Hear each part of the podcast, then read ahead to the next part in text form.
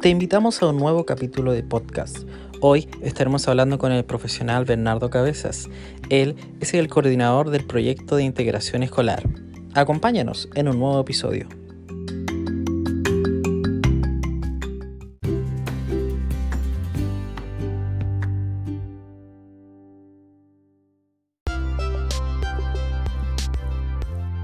Bien, comenzamos un nuevo episodio. En este caso tenemos otro invitado. Hoy nos acompaña el profesional eh, Bernardo Cabezas. Él es el encargado y coordinador del proyecto PIE, que en este caso es el proyecto de integración escolar. Eh, lo dejo para que se pueda presentar y vamos a hablar, ¿no es cierto?, de algunos temas que eh, nos tienen preocupados y que trabajamos diariamente como profesor y como escuela para el bien de los estudiantes, ¿no es cierto, Bernardo? Así es. Primero que todo, saludarlos a todos. Qué bueno que nos estén escuchando. Nos alegramos mucho de que podamos llegar a ustedes también y poder tener este espacio en que eh, compartamos lo que estamos viviendo desde nuestras distintas miradas, de nuestras distintas vivencias, desde nuestras inquietudes, pero también desde yo creo que poder encontrar soluciones que a veces son más simples de lo que pensamos. Claro, y, contar un poco la experiencia y de lo que hemos sabido también, que ahí tenemos varias experiencias eh, que contar. Así es. Bien, comencemos entonces. Lo, lo, lo, primero que me gustaría poner encima de la mesa, ¿no es cierto? En, este podcast. Em,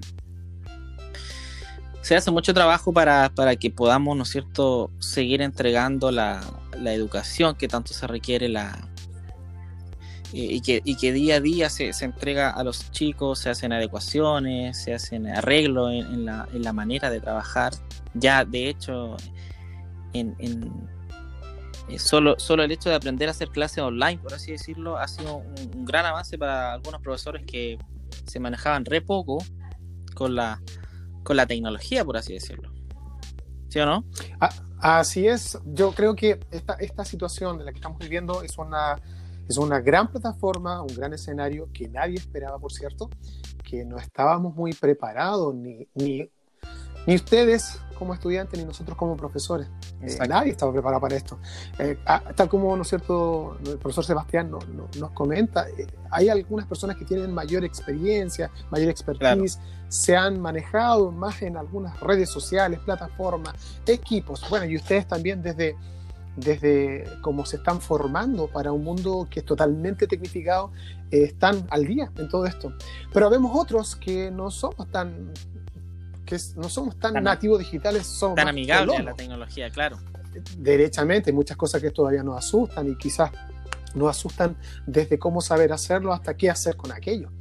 Y creo que ese, ese, ese escenario es especial para poder primero eh, entrar en un plano en que en un colegio no solo aprende el estudiante, no solo aprenden ustedes, ¿no? sino que aprendemos... Exacto, aprendemos entre, entre todos, aprendemos, eh, y cuando hablamos de aprendemos entre todos, el aprender no significa el dominio de una materia, el dominio de un concepto, significa entrar en un conflicto, en un problema que yo no sé solucionar. Y que quizás, ¿no es cierto?, al contactarme con mi profesor, con mi compañero, mi compañera, eh, a veces encontramos soluciones que son viables, soluciones que ponemos en práctica, en marcha, y que a veces resultan, a veces no. Pero esa capacidad de poder, dígame. Y, que no, y que no teníamos nosotros la, la, respuesta, o que no teníamos esa alternativa, no la habíamos pensado. En mi, en mi caso, yo como el rol de profesor, yo aprendí muchas cosas, y no solamente de contenidos, de profesionalismo, ¿no es cierto? De diferentes realidades que yo no, nunca pensé que, que le pasarían a un alumno. O sea, yo tengo eh, la fortuna, por así decirlo, de, de de que mis padres me pudieron dar una buena educación, eh, tampoco en un colegio privado y que costó mucho dinero, ¿no es cierto? Eh, pero la realidad y también la época e, era diferente en, ese sentido. Es que acá, claro, de hecho, podíamos, dígame. Y yo creo que para usted también fue diferente.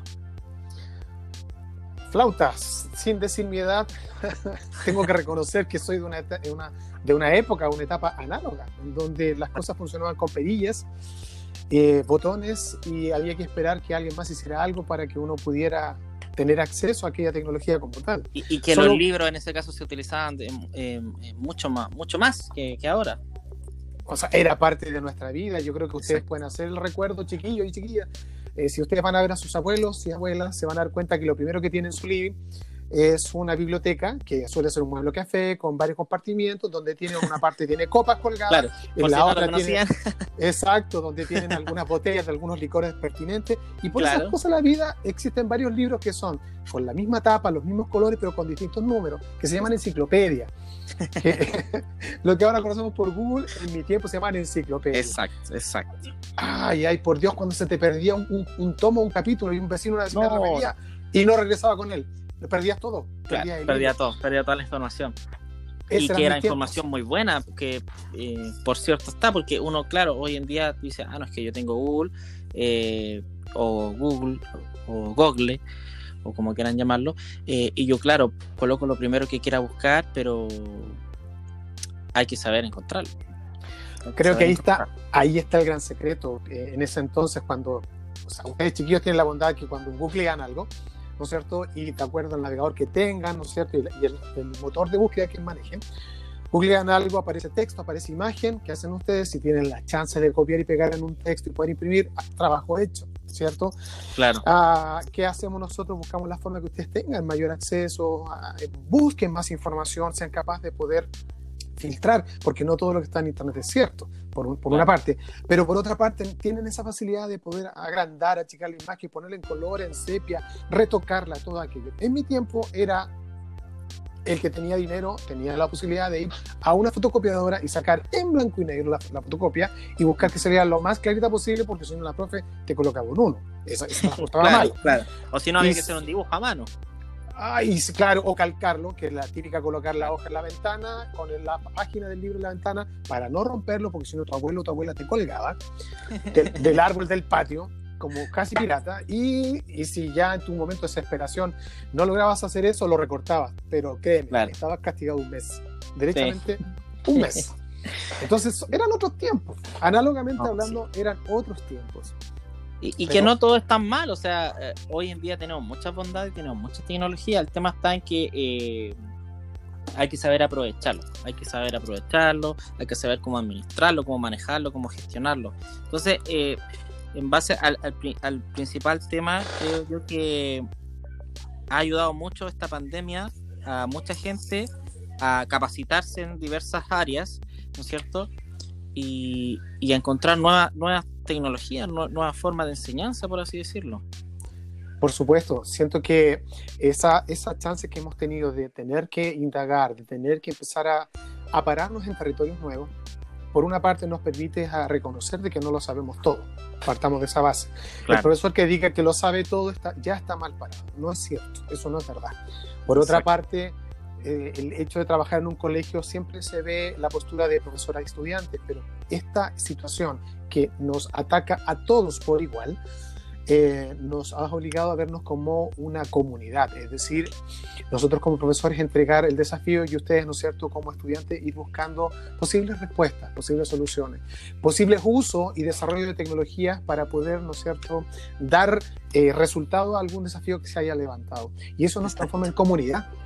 Ya, ya no es el profe solo, ya no es, ¿no es cierto?, eh, el, el, caballero, ¿no es cierto?, o la señora que está a cargo del ramo, sino que estamos hablando de una instancia de aprendizaje. Y ahí yo quisiera, ¿no es cierto?, tomarme una licencia con relación a, a esa diferenciación entre colono digital y nativo digital.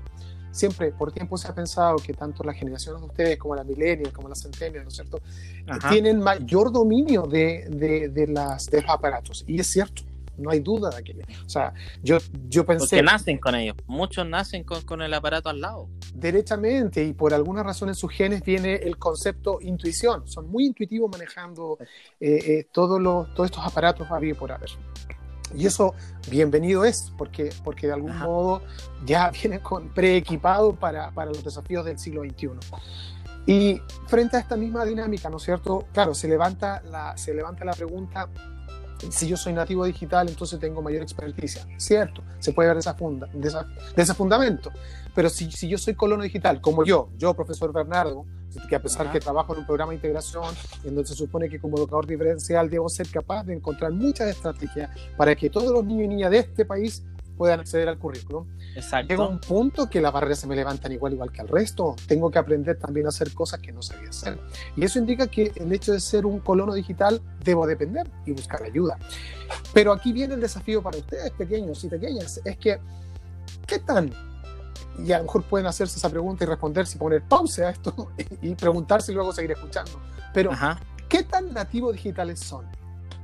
Claro, o sea, ¿qué, qué, tanto conozco, ¿no es cierto? O qué tanto domino, ¿verdad? La tecnología, porque a lo mejor ustedes pueden decir, ah, no, yo domino la tecnología porque se ocupan las redes sociales. Claro, Pero eso no es toda la tecnología que existe. O sea, a lo mejor eh, este es el primer podcast o el primer, eh, el quinto episodio, ¿no es cierto? Que te está escuchando y no sabía lo que era un podcast y que más y puede dar tema para hablar para otro capítulo, pero un podcast es básicamente una persona hablando de un tema en específico. Eh, y a lo mejor usted nunca había escuchado uno, o a lo mejor ya había escuchado anteriormente, eh, pero la rama tecnológica, ¿no es cierto?, es muy amplia. O sea, estamos hablando de que un profesor eh, no sabía lo que era Zoom, un profesor no sabía lo que era por ejemplo? Yo hasta el 16 de marzo yo no sabía lo que era Classroom. Y digo porque el 16 mm. de marzo hubo una reunión que estuvimos eh, en, el, establecimiento, ¿verdad? Eh, y yo previamente, el día anterior, en ese mismo día en la mañana, investigué lo un poco, me metí a intrusiar, porque en verdad mi personalidad es así, o sea, es un poco más eh, autodidacta. Pero no por eso van a ser todos iguales. Por lo tanto, hay que hacer una reflexión ahí. ¿Qué tan nativo digital soy? ¿Qué tan nativo tecnológico soy? Como decía el profesor Bernardo. ¿Y, qué tan, ¿Y qué tan dispuesto estoy yo también a aprender? Porque a lo mejor no quiero. Claro, claro, claro. Ah, frente a esta dinámica que se nos levantó, frente a este escenario, ¿no es cierto? Bueno, muchos de nosotros hemos tenido que entrar a, seminarios online, entrar a capacitaciones online, empezar a, ¿no es cierto?, a buscar, a sacar... Em, sacar elementos, filtrar mucha información que también, tal como comentábamos en delante con el profesor Sebastián, que hay cosas en, Internet que no son tan ciertas, que hay que, hay que darle un, un, lineamiento más crítico de parte de uno, de poder leer con calma, ¿no? Y en, en, esta dinámica uno hace de todo para poder dar respuesta porque uno siempre quiere buscar el bien mayor. O sea, partamos de la base que acá el centro de toda la educación de, si hablamos, ¿no es cierto?, como, como centro vocacional técnico profesional, son ustedes. Los, estudiantes, ¿no es cierto?, son ustedes, independientes de la disciplina que hagan, independientes de la especialidad que quieran estudiar en las tres carreras que, se, e independiente de los caracteres de cada, de cada profesor, independiente de los intereses, ¿no es cierto?, de cada profesor, de los intereses de cada alumno, al fin y al cabo el resultado final y siempre el interés principal es el alumno no hay otra mirada. Entonces, todo lo que, se haga, todo lo que se descubra, todo lo que se trate de, implementar, todo lo que tratemos nosotros de aprender, y ni siquiera quedarme en el tratemos, y aprendamos a aprenderlo, entiendan a aprender de, atraparlo, de aprender, ¿no? Eh, nos da la, la posibilidad de decir cuánto impacto tenemos en relación al espacio educativo que ustedes tengan. Dicho en palabras simples, ¿cuánto usted está aprendiendo? O sea, si nos respondiéramos tres lindas preguntas, es ¿qué estás aprendiendo? ¿Cómo lo estás aprendiendo? Y la tercera gran pregunta, ¿para qué lo estoy aprendiendo? Entonces, frente a esto mismo y dándole vuelta a todo, al hacer un, un, análisis que usamos y que no, bueno, se nos levanta muchos desafíos. Si usted tiene internet, yo creo que vamos como, como viento en popa, como volantín en el viento. Pero el desafío es, ¿y si no está el Internet? ¿Y si no está el dispositivo? ¿Qué hacemos con aquello? Entonces ahí tenemos otro gran desafío que tenemos que responder. Otro gran obstáculo, exacto. Y que de hecho se está trabajando en el colegio, pero es complicado porque también está ahí en juego algo muy importante que es el tema de la salud. O sea, eh, muchas familias me imagino que van a pensar, me voy a arriesgar en ir a buscar a lo mejor un documento que sí es necesario, yo encuentro que sí es necesario, ¿no es cierto?, para no perder un hilo conductor, académicamente hablando, eh, pero también está la otra parte. Está la parte de, salud propia. Entonces, si es que yo no tengo esas opciones, ¿qué estoy haciendo por mí? ¿Me estoy levantando a las 12 todos los días? ¿Estoy desayunando a las 2 de la tarde para almorzar a las 5? Y que nadie está diciendo que es malo. Eh, pero académicamente hablando, ¿estás haciendo algo para mejorar tus conocimientos?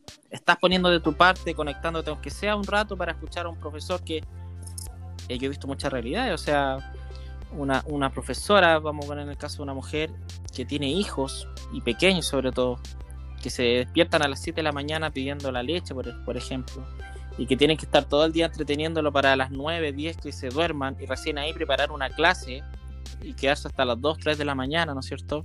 Porque preparar una clase o sea, no es como llegar, ah, hoy día voy a hablar de esto porque se me ocurrió, no, porque tengo que hacer una planificación, porque tengo que hacer la actividad, buscar la información, buscar la imagen, etcétera. Entonces no es fácil, no es fácil, tampoco se trata de tirarse al piso, hoy por favor póngame atención, no, pero es para que, yo, yo veo, yo veo, yo veo lo que está detrás, pero mucha gente es que, es que yo me, imagino a la profe tirada en el suelo. Claro, claro. Eh, y, y, y, en el caso, por ejemplo, súper cercano de mi madre, por ejemplo, mi madre eh, tiene estudios de, los, de profesora, pero trabaja como jefe de UTP, o sea, coordina a muchos profesores de un colegio. Y está de lunes a viernes, sin mentir, desde las 8, 8 y media de la mañana eh, contactándose, que la llama porque pasó algo con un profe. Imagínense gestionar a 100 profesores, ¿no es cierto?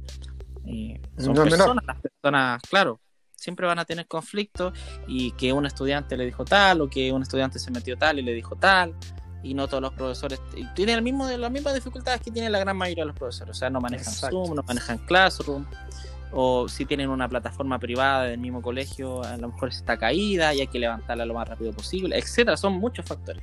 Mil Por lo tanto, eso, claro, uno lo hacía en el colegio cuando iba a trabajar presencialmente, de 8 a 5, a las 5 se desconectaba y si es que había algún comentario posterior a eso, porque ahora se tuvieron que ocupar muchos medios de comunicación, partiendo por Classroom, Zoom, WhatsApp, alguna red social, social, o sea, para sociabilizar, ahora se, está utilizando para trabajo fijo.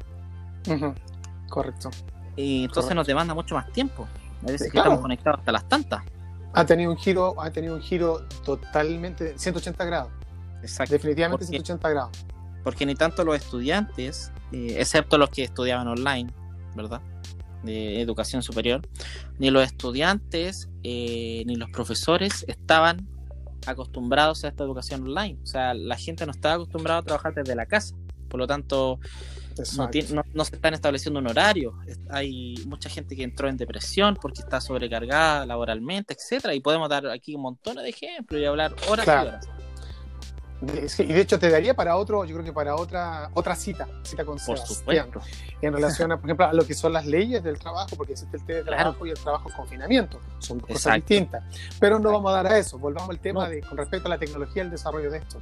Yo creo que aquí, aquí yo creo que se nos levanta la gran pregunta aquellos que tienen acceso a Internet, que tienen acceso a un dispositivo, que han podido conectarse a las clases, sienten que puedan tener grandes ventajas por el dominio y manejo de la tecnología en relación a aquellos que no tienen Internet, que no tienen acceso a, una, a, una, a un dispositivo y que, por ejemplo, llevan a cabo, realizan su guía de manera eh, física, es decir, van a buscar todos los jueves, ¿cierto?, cómo funciona nuestro colegio, eh, su set de guías fotocopiadas y ahí esa pregunta la hemos hecho todo y la hemos hecho todo en virtud de una sola dirección. Y nos hemos encontrado con dos grandes respuestas. Y yo creo que aquí eh, eh, siento que de alguna, alguna forma cada estudiante o cada, nosotros, cada uno de ustedes de parte de esta comunidad puede darse cuenta qué tan cierto o qué tan verdad o qué tan real es en mí. Y, les voy a poner esta siguiente disyuntiva y esta, y esta problemática. Y es de que eh, tenemos estudiantes que se manejan mucho en los dispositivos, sea computador, sea un tablet o sea un, teléfono celular. Pero eso no quiere decir que sean nativos, y aquí, aquí los quiero llevar. Eso quiere decir que usted se maneja, ¿no es cierto?, con dispositivos. Ser nativo digital significa que además de, de poder ser capaz de operar este dispositivo, usted también sabe cómo buscar información, filtrar información, seleccionar información, ser capaz de hacer un análisis, una síntesis, de ser capaz de ser crítico, ser capaz de ser propositivo, ser capaz de poder, ¿no es cierto?, eh, trabajar con otros de manera cooperativa y colaborativa. Si eso no existe, si esas habilidades no se están dando, entonces de nada sirve con tener el último equipo, ¿no es cierto?, en tu casa, el de mayor tecnología, Y menos, ¿no es cierto? Si tienes uno de, como dicen por ahí, voy a ser súper coloquial, pero un tarro viejo que solo sirve para calentar el pan y pisar algunos papeles. Cualquiera sea la chance. Si yo no, si no tengo dominio sobre esas habilidades, entonces de nada me sirve. Y aquí viene la distinción. Puede que no tenga computador, puede que no tenga internet, puede que en mi casa de verdad estemos viviendo día a día y a lo mejor no alcanza ni siquiera para el pan. Pero tal vez cuando llegue esa guía yo me siento y me llega un WhatsApp, o me llama algún compañero de, de, de, colegio, o me consigo las, la, la, la, explicación con otro compañero, si yo resuelvo esas guías, si yo busco, yo analizo, yo sintetizo, entonces pues llegamos a la simple conclusión de que la tecnología, los TICs en su general, son un medio para, pero no son el una herramienta. Exacto, y no el fin último. Es decir, ¿para qué yo tengo que eh, tener contacto con mis profesores para tener mayor manejo de la tecnología, como ahora nos encontramos todos? ¿O directamente para poder desarrollar habilidades para la vida? Sí, y es una gran pregunta. O sea, eh, y, que nosotros siempre tenemos la misma, por así decirlo, discusión, debate o conversación con, con muchos estudiantes. O sea, tengo la herramienta, por así decirlo, voy a, hacer una, analogía también como hiciste tú, Bernardo. Tengo un auto, pero no sé manejar. Claro.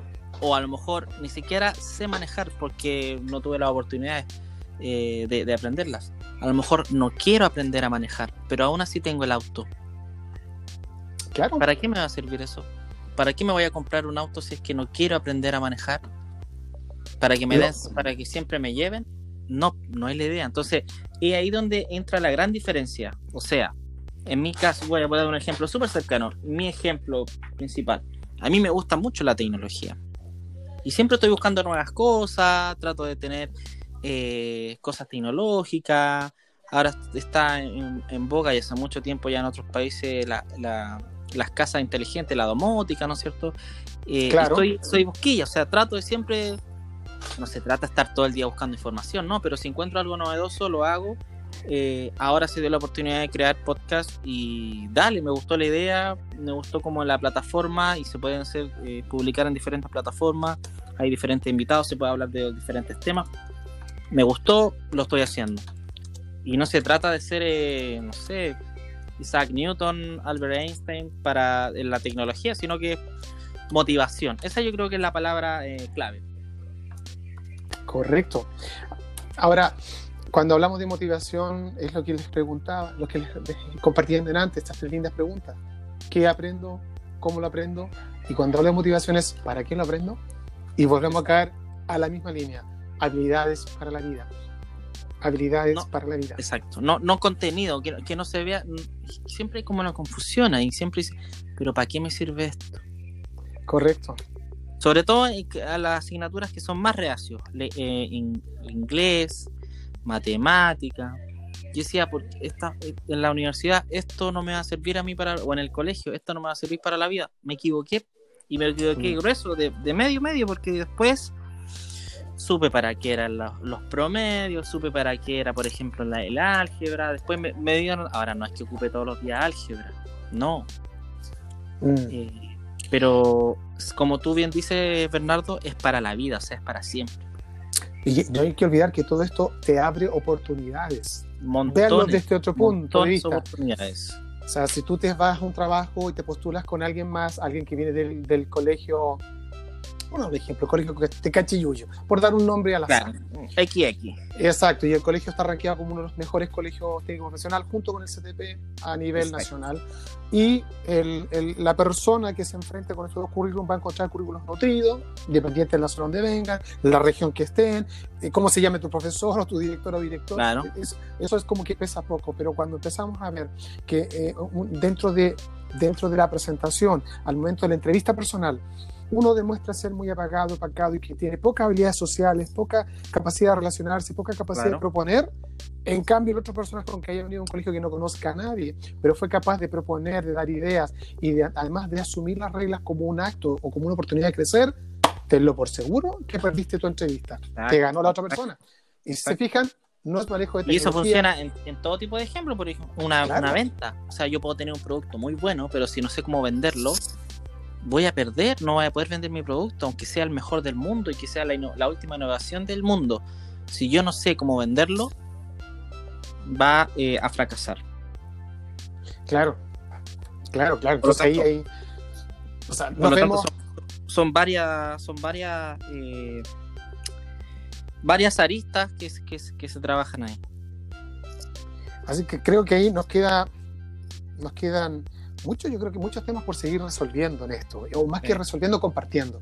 Y cada cual va a tener que resolver, y cuando digo cada cual me refiero a estudiantes, profesores y todos los que pertenecemos a esta comunidad educativa. Desde las tareas que llevamos, desde la experiencia que tenemos, que si aprendo algo, ¿para qué lo aprendo? ¿Cómo lo voy a aprender? ¿Y qué estoy aprendiendo?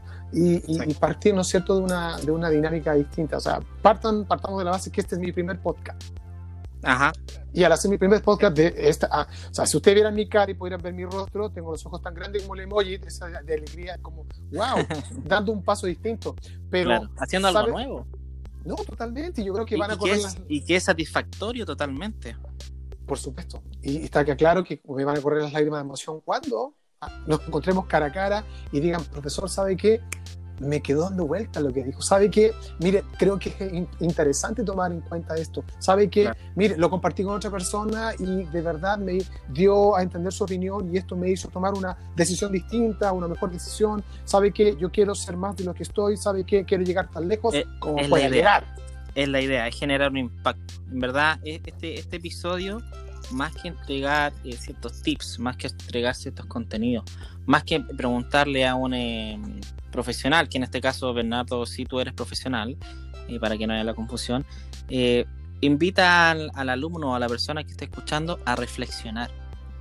Claro. A reflexionar. O sea, cómo yo estoy sobrellevando esto y académicamente hablando, que es lo que nos convoca.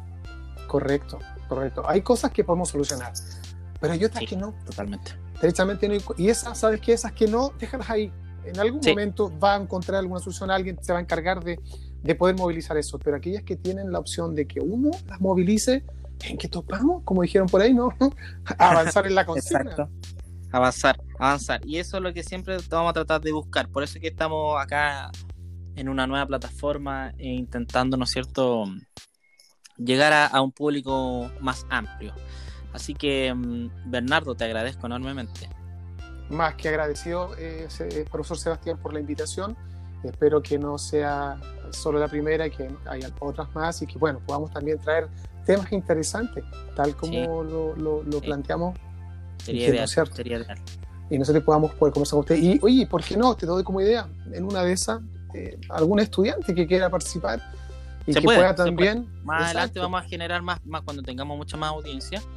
Eh, estén atentos porque podríamos publicar un link por ahí y ustedes mismos pueden grabar y hasta su voz podría aparecer, ¿no es cierto?, en, la, en el capítulo que, venga más adelante. Por ejemplo, un preguntas y respuestas y nosotros vamos respondiendo de acuerdo al, audio que, que tengan ustedes grabados.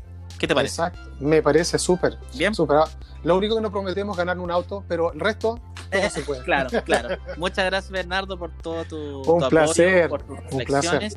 Y espero verte, escucharte en este caso, en un nuevo episodio de este podcast Dead.